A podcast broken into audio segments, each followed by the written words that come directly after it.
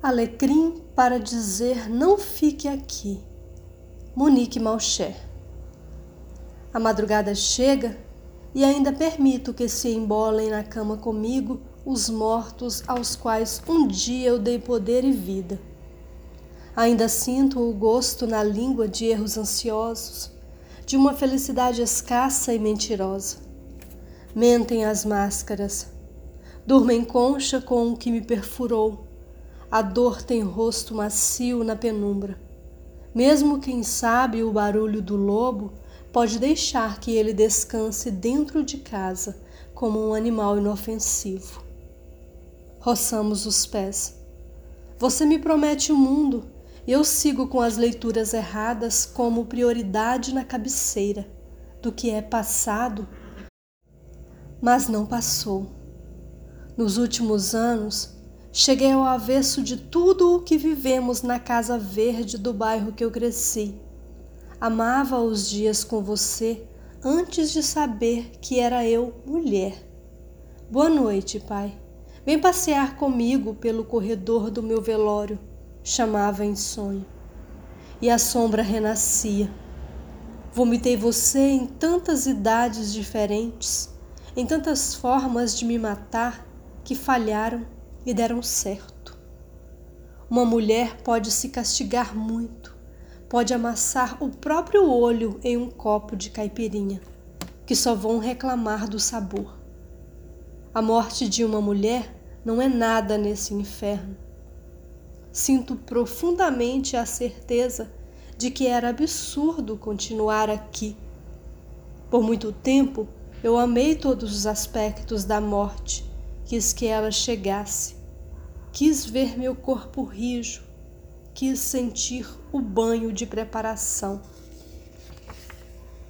Imaginei com muito deleite os vermes vindo feito príncipes encantados. Sinto muito que só agora sinta que viver é uma boa maneira de me vingar do vazio. O lobo é um chorume que escorre dos olhos, que enxergam embaçados em lágrima raivosa. Tem corpo o medo, a saudade, a dor. Um corpo gordo tem garra e fura, porque aprendeu a lutar para ser quem é. Sinto muito que só agora pude escrever estas palavras, conseguir respirar fora do cativeiro das minhas feras. Peguei muitos caminhos que me queimaram. Cheguei em novos sonhos, ardendo em febre, e preciso de um abraço. Não sou vítima. Sou estrangeira na terra das coisas ruins, um lugar que os olhos não podem encarar. Estou de passagem, preciso estar. Andei com dificuldade, senti a pele desprender do corpo, senti o corpo feder. Trouxe uma bola de todo o cabelo que caiu nesse tempo. Agora a água conseguiu achar um caminho no ralo e os pés sentiram o chão chegando. As baratas sobreviveram mais uma vez e os dinossauros ficaram no consultório.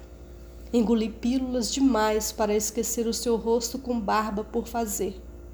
Foi um castigo procurar motivos para lhe amar, para chamar de papai.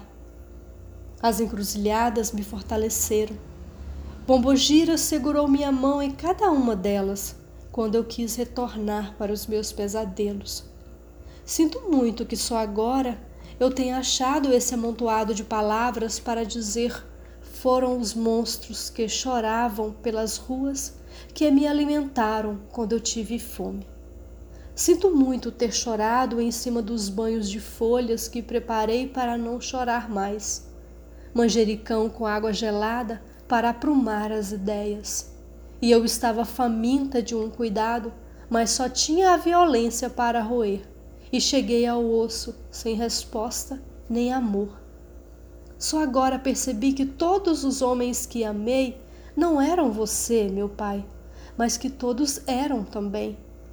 E quando beijo na boca de qualquer um deles, há entre nós oceano e ao mesmo tempo abismo.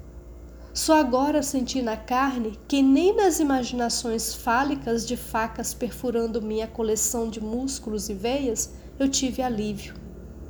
Não preciso perdoar meus carrascos, mas preciso me perdoar. E talvez naquele dia que ele vi na rua doente, dominado pela psoríase, você precisasse do meu perdão. Mas não volto atrás da felicidade que senti de não perdoar. Fingi que não era sua filha. Sinto muito por mim, por nós, mulheres. Os mortos nada podem produzir. Me convenci. E as palavras precisam transbordar uma a uma como justiça. Isso, justiça, mais do que vingança de uma Judite bíblica que corta a cabeça de um homem monstro. Monstro sou eu. Os monstros são lindos. Você é só um qualquer homem comum. Seu caixão tombou na primeira descida. Nos meus cabelos, alecrim.